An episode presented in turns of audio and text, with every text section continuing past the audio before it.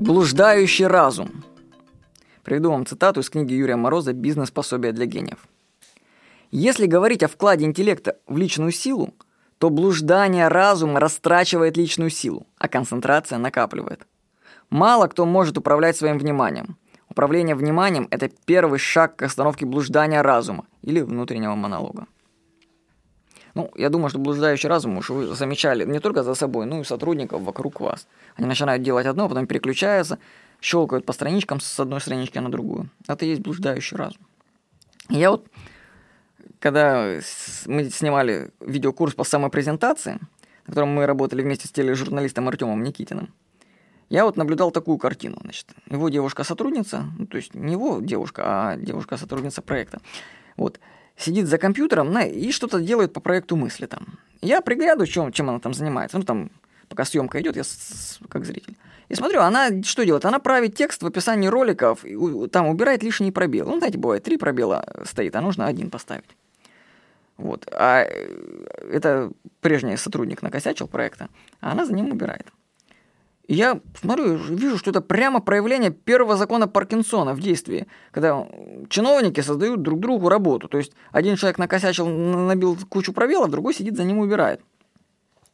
Значит, проходит 10 минут, 20. Она продолжает свою работу монотонную. По удалению трех пробелов она превращает их стиранием в один. Я уже не выдерживаю и в паузе между съемками показываю, как в Word можно через автозамену убрать лишние пробелы за пару секунд. Ну, там есть автозамена. Word, я вам подскажу, если вдруг вы тоже любите бессмысленную работу, то в Word выбираете, там три пробела щелкаете, щелкаете, заменить на один пробел. Он заменяет. Потом щелкаете два пробела на один, он заменяет. Элементарно. Вот. Я это делаю, и автоматически результат показывает, что 234 замены произведено за одну секунду. Вот скажите, зачем ей было тратить столько времени на такую бессмысленную работу? Ну, она просто невежество, она просто не знала, как это автоматизировать. Я вам скажу такую фразу, я ее сам придумал – Значит, запомните, если вы делаете что-то повторяющееся, то вы делаете это неправильно. Нужно искать способ автоматизировать процесс. Вот подумайте об этом. Особенно это касается работы на компьютере. Если вы постоянно делаете одни и те же действия, вы что-то обязательно делаете не так, и нужно найти способ, как это сделать программно и очень быстро. Значит, когда я заменил девушке-сотруднице эти пробелы за пару секунд, я ее лишил тем самым работы часа на два – ее разум начал блуждать. Я вижу, как она открывает в интернете один документ, потом второй, затем переходит на какой-то сайт, далее правит таблицы, потом смотрит журнал. И все это переключение происходит в течение каких-то пяти минут. Разум сотрудника блуждает, ему не за что зацепиться. Я думаю, вы знакомы с таким эффектом блуждающего разума по своему опыту. Когда вы там почту смотришь, потом Ваську пишешь, потом в контакт заходишь, потом опять почту – я считаю, что блуждающий разум, он сходен с дефицитом внимания.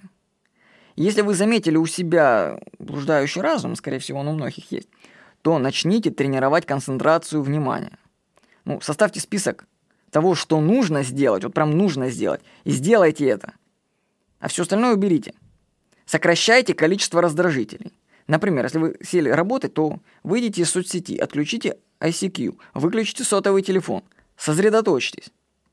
Если же у вас есть сотрудники, ну вдруг, понимаете, вдруг. Я считаю, что сотрудники это вообще зло. Нужно партнеры, предприниматели, чтобы вместе работали. Но сотрудников что-то не хочу. Вот.